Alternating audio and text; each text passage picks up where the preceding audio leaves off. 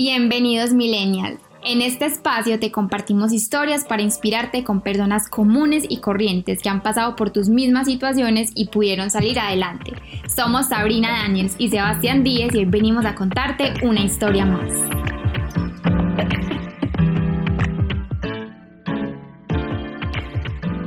Hola, hola, bienvenidos a este nuevo episodio de La vida de un millennial. El día de hoy tenemos una invitada muy especial. Ella se llama Oaira Guerrero. Es una millennial de 23 años. Estudió comunicación social en EAFID y tiene una maestría en escritura creativa. Eh, bueno, Oaira, bienvenida. Hola, Oaira, ¿cómo estás? Hola, ¿cómo están? Muy contenta de estar aquí con ustedes. Bueno, cuéntanos un poco más sobre ti para que la audiencia se familiarice contigo. Bueno, de mí puedo contar que entre otras cosas soy una persona con discapacidad, tengo, pues soy talla baja, pero además de eso soy una infinitud de mundos que me complementan, ¿cierto? Mi sueño supremo es escribir, quiero ser escritora, entonces estoy trabajando muy arduo para eso. Excelente. Perfecto. Queremos que nos cuentes cómo es la vida de una persona con discapacidad en una sociedad con tantos estereotipos, con mala infraestructura, pues con muchas cosas que no permiten, como que no incluyen tanto a los discapacitados. Bueno, primero que todo, a mí no me gusta referirme a la discapacidad como personas discapacitadas, sino como personas en situación de discapacidad. ¿Por qué? Porque es una situación no, es, no nos define. Pero la vida cotidiana de una persona en esta condición, pues, a ver, tiene como todo, sus retos y sus aciertos. Porque, pues, para nadie es un secreto que Colombia es un país que todavía no incluye la discapacidad dentro de su plan de crecimiento. Y se ve, se ve no solamente en la arquitectura, la arquitectura es, es el reflejo de una mentalidad muy cerrada, porque Simplemente hablar con una persona que de pronto te mira extraño o que te critica tu diferencia, ya pues hace notar la calidad de país que tenemos. Sin embargo, eh, puedo decir que sí se ha mejorado, eh, hay avances importantes que se han dado en temas sobre todo de transporte y de accesibilidad, pero más en, en campos de estratos altos que eso también, por lo menos en mis reflexiones personales, me ha, me ha cautivado mucho porque hay como una división, además de que Colombia es evidentemente un país partido en dos entre los ricos y los pobres, también se ve que hay un, un país adecuado para la población en discapacidad en cierto sentido y, y, muy, exactamente, y muy complejo en otro, que es en los barrios más marginados, ¿cierto?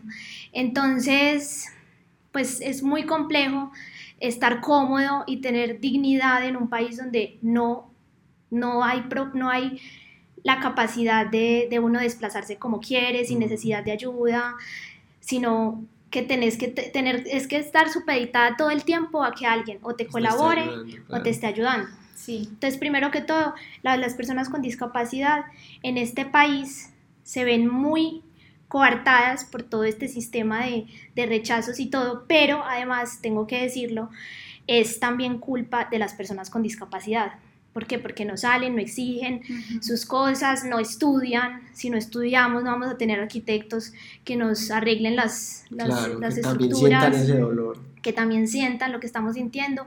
No hay médicos que sepan de nuestros casos, sino que los estudian en los libros. Eh, no hay artistas, no hay escritores que cuentan También viene historias. siendo como una lucha por los derechos, así como han luchado las mujeres, Exactamente. Eh, comunidades étnicas, pues diferentes comunidades, como salir y dar esa voz de yo existo, eh, yo tengo esta idea, podemos mejorar, porque obviamente la gente que no lo padece, pues no va a caer en cuenta. Exactamente. Pero también es muy interesante lo que estabas diciendo porque por la dificultad que presenta la infraestructura, la movilidad, estar siempre pues con alguien que te esté ayudando, de pronto esas personas no hacen el esfuerzo como que marica, sabes que es difícil estudiar, no voy a estudiar más bien. Entonces también es como un llamado, me parece bonito esa parte, Sí. un llamado a que no, sí se puede a pesar de las dificultades.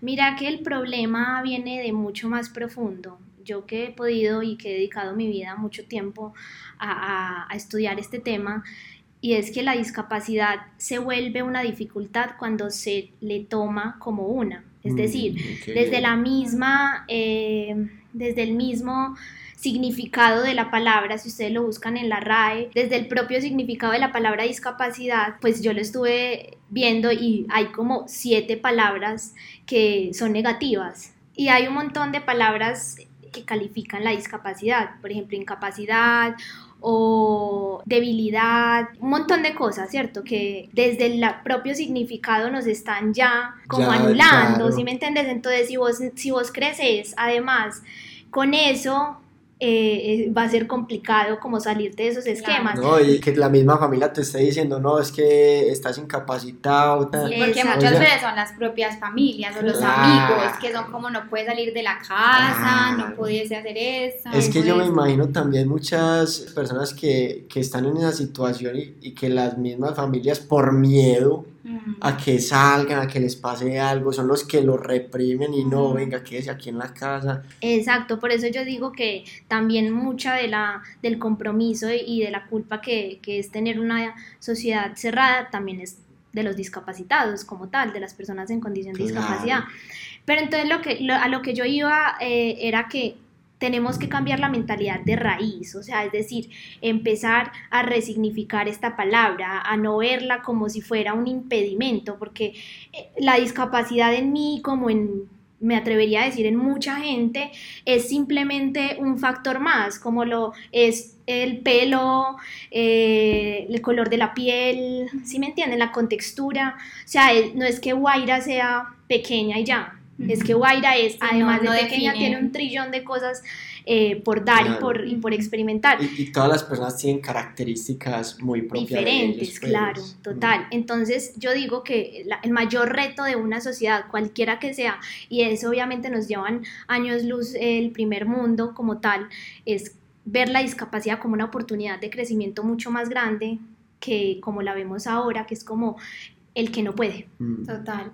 Y ya que estás hablando pues de todas las experiencias que te ha tocado padecer en la ciudad con la infraestructura y todo, tú tienes como una experiencia que te haya marcado, como de que se has sentido discriminación, exclusión de parte de alguien o una institución o... Eh, pues tengo muchas, la verdad, mi vida está llena de experiencias buenas y malas también. Pero sí, por ejemplo, cuando me fui a hacer mi maestría en, España, eh, y siendo España parte de, la, de. Europa, claro, fui a pedir un, un empleo y bueno, me lo di, pues me, me dijeron, no estamos interesados. Entonces fui hasta allá súper contenta pues porque iba a trabajar y todo y me encontré con un edificio lleno de escaleras y me- el man me dijo como, ay, pues qué pena. Y no había ni ascensor. No, no, no había. Entonces es muy duro porque, pues vos decís, yo tengo el conocimiento, las ganas, la capacidad, la posibilidad de aportar muchas cosas y por un impedimento eh, como, como es la escalera, que para mí las escaleras son mi peor enemigo, eh, no puedo.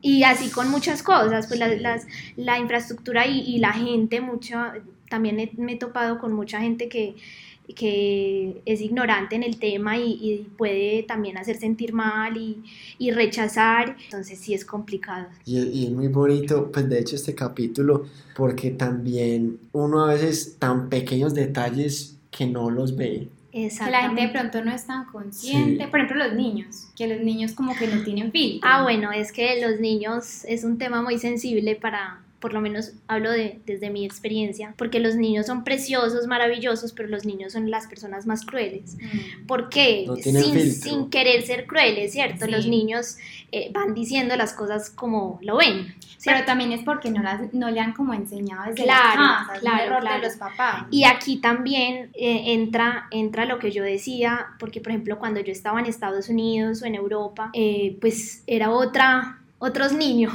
otros Mm. niños, porque los niños no me veían como si yo fuera un extraterrestre, acabo de llegar de Júpiter, sino una persona común y corriente, ¿cierto? En cambio en Colombia... Entonces sí se nota ese cambio cultural. Claro, claro, no, en- el cambio cultural es fuertísimo y, y, pues yo amo a mi país, le debo muchas cosas, eh, soy lo que soy por mi país y por un montón de cosas más, pero eh, esa es una gran desventaja, pues primero que no me, que no, yo digo que, que a veces mi país pareciera como que si no me quisiera porque no está adaptado a mí y si no está adaptado a mí yo entiendo que, que no quiere que esté ahí, ¿sí me entiendes? Entonces, por ejemplo, yo salgo con mis amigas y, y no, y quiero ir a un restaurante y hay escaleras o es, o es eh, inaccesible y yo digo, es que este restaurante no quiere que yo esté aquí, entonces me voy, me largo. pues yo, yo no le voy a gastar ni un minuto de mi vida, que además es lo más valioso que todos los seres humanos tenemos, a, a preocuparme a ver cómo voy a subir esas escaleras si hay otro restaurante que, probablemente pensó en eso y hizo la rampa. Y es lo mismo, entonces en Colombia los niños sin querer, y no puedo generalizar porque hay niños muy conscientes también, pero sí, sí ha sido muy fuerte porque, ay, miren esa nanita. Bueno, y además quiero dejar aquí establecido a las personas que me están escuchando que la palabra enano es una palabra muy despectiva que no se puede usar, que no se debería usar como muchas otras que hay y que desde el lenguaje también nosotros podemos resignificar a una persona. Entonces, bueno, esas son otras reflexiones. Deni, ¿y cómo ha sido tu experiencia, por ejemplo, en, el colegio, la universidad? ¿Cómo, ¿Cómo fue tu experiencia en ese sentido? Mira, yo siempre digo que, que yo me juego la vida todos los días que salgo, literalmente. ¿Por qué? Porque como el mundo no está adaptado a mí, si no soy yo la que me tengo que adaptar al mundo, entonces corro con muchos riesgos que estoy dispuesta a afrontar porque quiero vivir, ¿cierto? En el colegio, por ejemplo, yo amo mi colegio, lo amo inmensamente, además porque mi abuelo fue uno de los fundadores, mi mamá y mi tía estuvieron ahí, mis hermanos ahora también, pero el colegio eh, tiene muchas falencias en temas de, de accesibilidad. Yo tuve la fortuna de contar con mi mejor amiga, que es Sabrina, aquí presente, y ella me llevaba para arriba y para abajo en una silla de ruedas pero también es un tema complejo porque no debería pasar eso. O sea, yo sé que ella lo hizo con todo el amor y se lo voy a agradecer siempre, pero una persona tiene que tener la capacidad de movilizarse como quiera libremente. Y, y, la otra persona, amiga de esa persona en discapacidad, también. Entonces, sí fue muy difícil eh, como entender que hay cosas limitantes que literalmente te dificultan la vida. Y en la universidad pues estudié en EAFIT, EAFIT la verdad es muy accesible, a todas partes podía ir, entonces era otro tema, pero salía de EAFIT y me encontraba con un millón de impedimentos, una acera, eh, la ciudad que además es montañosa. Sí. No, y otro eh, tema que yo siempre me pregunto es los buses de esta ciudad. si ya para uno, que es durísimo porque el bus casi que ni para, eso es lleno uno mientras está, eh, mientras está pagando, uno está teniéndose para poder pagar. Entonces yo me pregunto también, pues, y también, porque yo también tuve una experiencia en Europa y en Europa el bus se baja, tiene una rampa, y marica, yo digo, acá, ¿cómo? No, es Aunque que los del metro sí, pero no, no pasan por todos lados, les falta también eso. Hay muchas zonas en donde ese tipo de transporte no llegan y es quiero después una persona en situación de discapacidad no solo está en una parte, están por, regados por todos lados. Exactamente. Necesitan tener acceso a eso. Y además es muy, es muy curioso porque yo viendo el censo que hicieron hace rato, porque hace mucho tiempo no nos sacan un censo con discapacidad incluida bien, pues como con el trabajo de ir y investigar la mayoría de personas con discapacidad estaba en los, en los barrios más marginados de la ciudad, o sea, ¿por qué? Y donde hay menos infraestructura, exactamente. Entonces yo, pues desde mi desconocimiento me, me pregunto, ¿por qué? ¿Cómo así? Entonces, pues no entiendo, los ricos no nacen discapacitados o qué, pues obviamente es, es ridículo porque en todas partes nacen personas en condición de discapacidad, pero es muy gracioso ver eso como esa distinción. Pero a lo que iban de los, de los buses, para mí los buses son lo peor, pues los buses de aquí son lo peor que existe. O sea, yo los detesto. Si las escaleras son mi, mi, mi primer pesadilla, los buses son la segunda. Y en Europa, en, en España, yo era feliz en los buses, o sea, yo no me bajaba de un bus.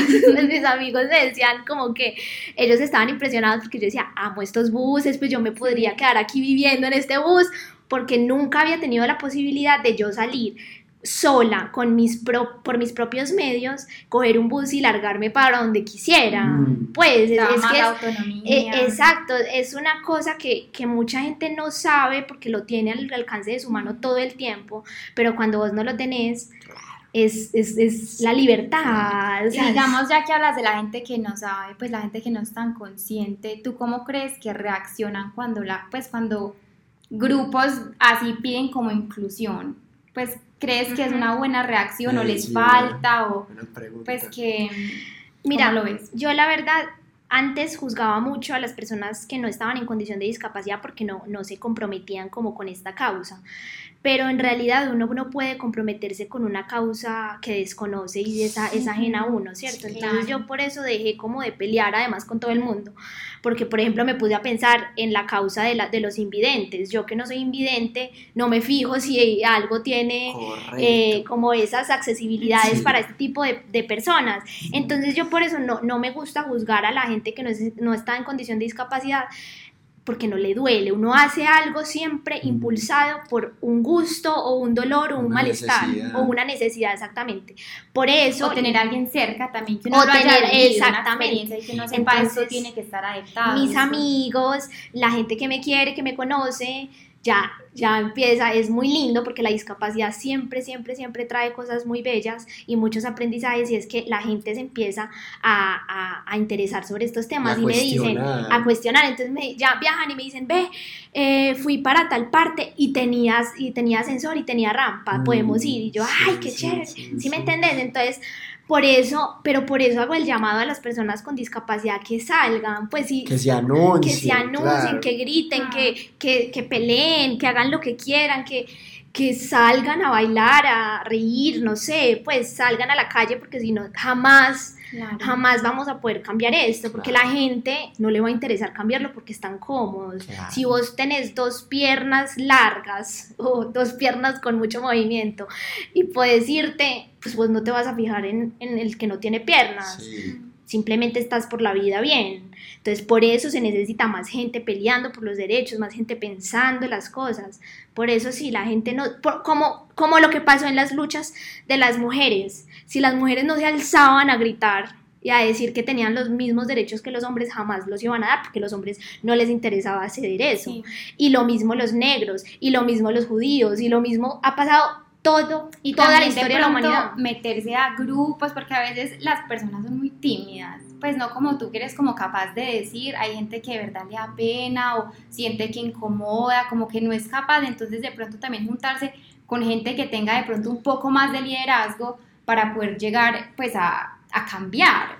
No, y otra cosa también que me gustaría ahí, porque puede que muchas personas que, que pasan por lo mismo tuyo nos están escuchando, es y que de pronto no, no han tenido esa fuerza como tú la has tenido de, de salir, por ejemplo, de estudiar, de, de, de hacer un llamado. ¿Tú cómo, ¿Tú cómo sí logras hacer eso? ¿Cómo logras salir? ¿Cómo logras eh, no, no, verlo como un impedimento? Pues como también un mantra que tú te digas, como que tú, pues sí, algo que tú te digas a ti misma que te inspira como a... Mira, a sacar pues, toda esa fuerza, fuerza que tienes por dentro. Aquí hay dos preguntas, me gustaría comenzar con la primera y es la, la, educación. La educación es lo único que te puede a vos impulsar para buscar otros, otros destinos y otros camino, ¿cierto? Porque si vos te quedas encerrado en tu casa con lo único que te ha dicho tu mamá, tu papá o los amigos, los tíos de, no, es que eh, el mundo afuera es muy difícil, vos no puedes hacerlo. Si vos te quedas con ese discurso, ya, pues ya, te anulaste toda la vida, no vas a salir a conocer por tus propios medios lo que está pasando ahí afuera. Sí, ahí sí haces real la incapacidad. Ahí, exactamente, ahí yo digo, esa sí es verdaderamente una discapacidad. Y por ejemplo, el tema de la discapacidad física, que es muy difícil, porque pues yo sé lo que es, pero eh, otra cosa es el tema de la discapacidad mental, que es muy teso, mm. muchísimo. ¿Por qué? Porque entonces eh, ya vos sos como eh, un prisionero de tu mente. Y no solo la discapacidad mental, como todo es el síndrome de Down y el autismo y todo este tipo de cosas, sino la discapacidad psicológica también, pues la depresión, la, todo esto, porque mira, yo soy una persona con discapacidad, pero yo salgo y busco la cosa y, encuentro soluciones. Una persona que está sumida en una depresión bien fuerte se, va a anular, ¿sí me entiendes? Se va, se va a, agobiar mucho, pues yo no sé, no, no puedo hablar tampoco con tanto...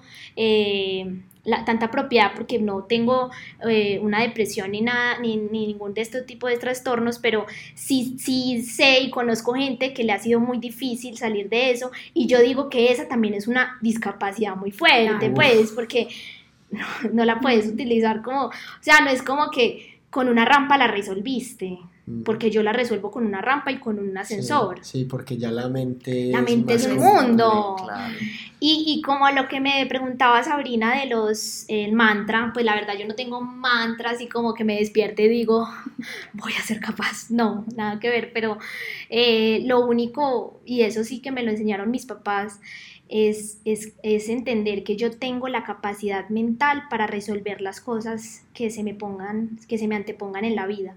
Es decir, yo confío en mí, yo estoy completamente segura de que si eh, me encuentro en una dificultad X, voy a tener la capacidad de resolverlo, porque la discapacidad te enseña a ser recursivo. O sea, la discapacidad siempre te enseña a mirar plan A, plan B, plan C, plan D, porque literalmente te está armando la vida. entonces uno lo explota de otra manera. Exacto, o sea, entonces sí, lo, lo, que decía, si yo no puedo eh, ir a ese trabajo porque hay una, porque no está accesible, ¿qué tengo que hacer? No me puedo morir de hambre, o sea, tengo recursividad al 100, pues buscar otro trabajo, tal cosa, eh, empezar un emprendimiento, pues eso lo tengo clarísimo, entonces la discapacidad lo que más me ha enseñado a mí la discapacidad y que se lo agradezco enormemente es ser recursivo y creativo.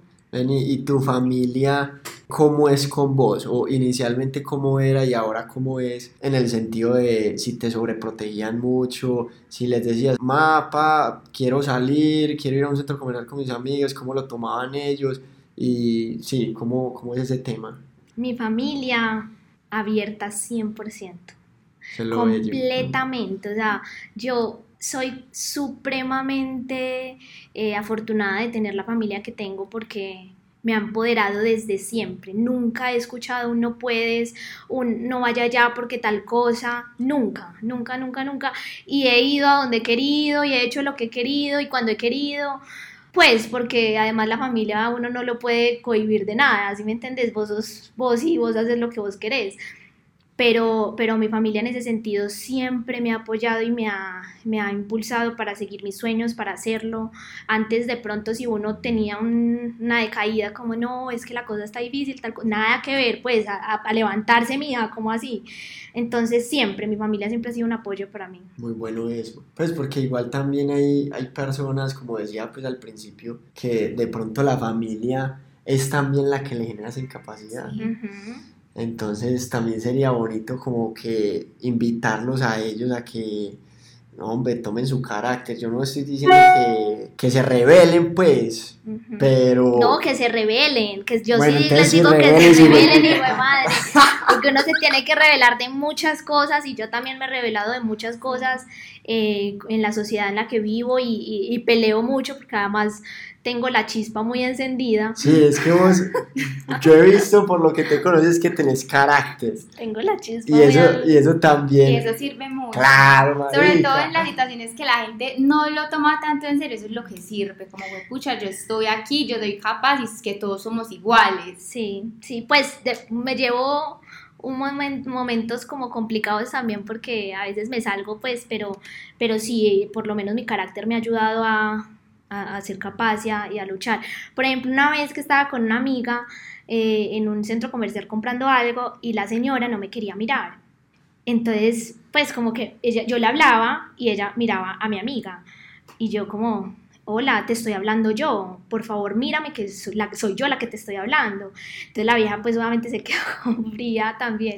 A veces yo paso de muy grosera, pero es que se me sale lo, lo indio. No, pero está bien porque son esas, esos detalles que también hacen caer en cuenta a la gente. Porque si nadie les dice, entonces nunca van a aprender. Sí, nunca lo van a asimilar. Que de pronto, pues y, y, de pronto no es por mal, sino que la gente a veces desconoce. Es muy inconsciente. No es inconsciente y entonces de pronto les da pena mirarlo a uno. No entiendo por qué, porque tengo dos ojos y así no los tuviera tan bien.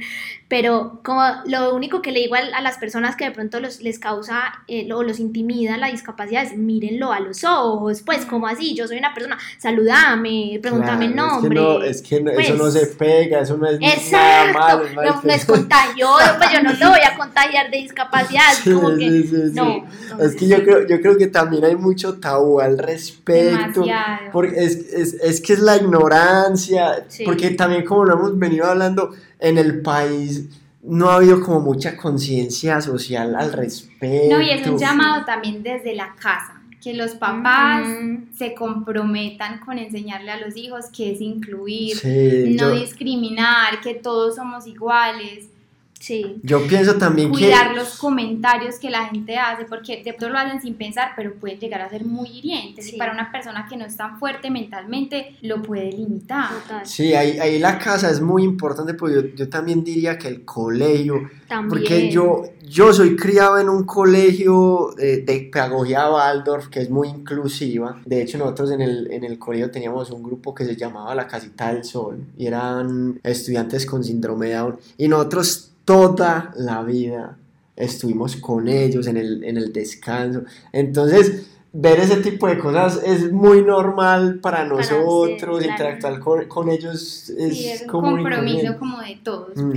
Y, sabes por qué también lo que decía Sebastián, que la sociedad tampoco ha, incluido mucho a, estas personas, a nosotros, porque se ha visto eh, como los relegados, ¿cierto? Como el pobrecito, el que no puede hacer tal cosa.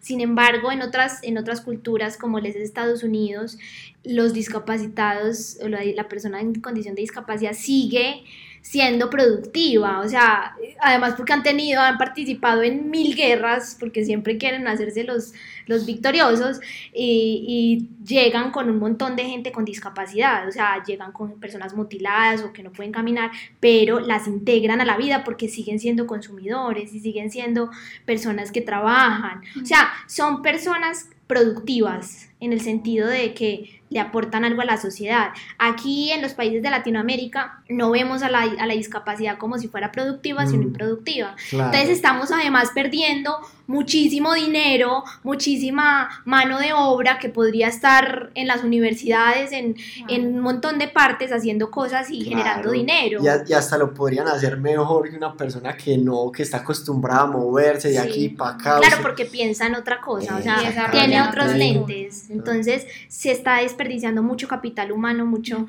muchos recursos, no. Bueno, para ir concluyendo, ¿Tú qué le dirías a los oyentes que tienen o no tienen pues ninguna discapacidad sobre eso, pues sobre salir como para cerrar, sobre salir adelante, sobre pronto los complejos, sobre lo que impone la sociedad? Bueno, a las personas con discapacidad solo les digo salgan, vivan, estudien, que afuera está el mundo, o sea, en las casas no van a encontrar nada más que cuatro paredes.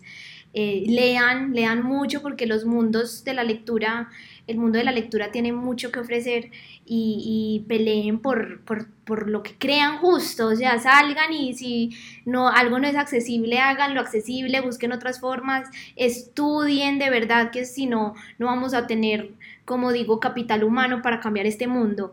Y para las personas que no tienen discapacidad, lo único que les pido y siempre les he pedido es tolerancia tolerancia de, en el sentido de que nos dejen ser, o sea, ni siquiera, yo, yo digo mucho que no nos tomen ni siquiera con ejemplos, por ejemplos de vida o, o, o, por pobrecitos, porque la lástima es lo peor que alguien le puede, puede sentir por otra persona, eh, lo único que les digo es déjenlos, déjenos ser. Pues si nos ven por la calle, no nos digan, ay, qué belleza.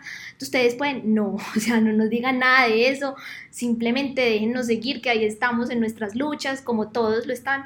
Entonces sería eso. Hermosa historia la de hoy. Muy inspiradora. Muy inspiradora. Yo creo que aquí hay una, una buena lección, tanto para personas que tienen algunas dificultades como para las que no. Y definitivamente concluimos que el límite es mental. Entonces, bueno, Guaira, si alguien se quiere comunicar contigo para que lo sigas inspirando, ¿Tienes algunas redes? Ah, sí, me pueden buscar en, en, en Instagram, en Twitter, arroba Guaira Guerrero, con W, Guaira Guerrero. O escribirme al correo.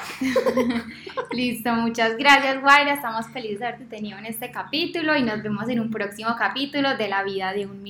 Chao, Gracias, chao. chao.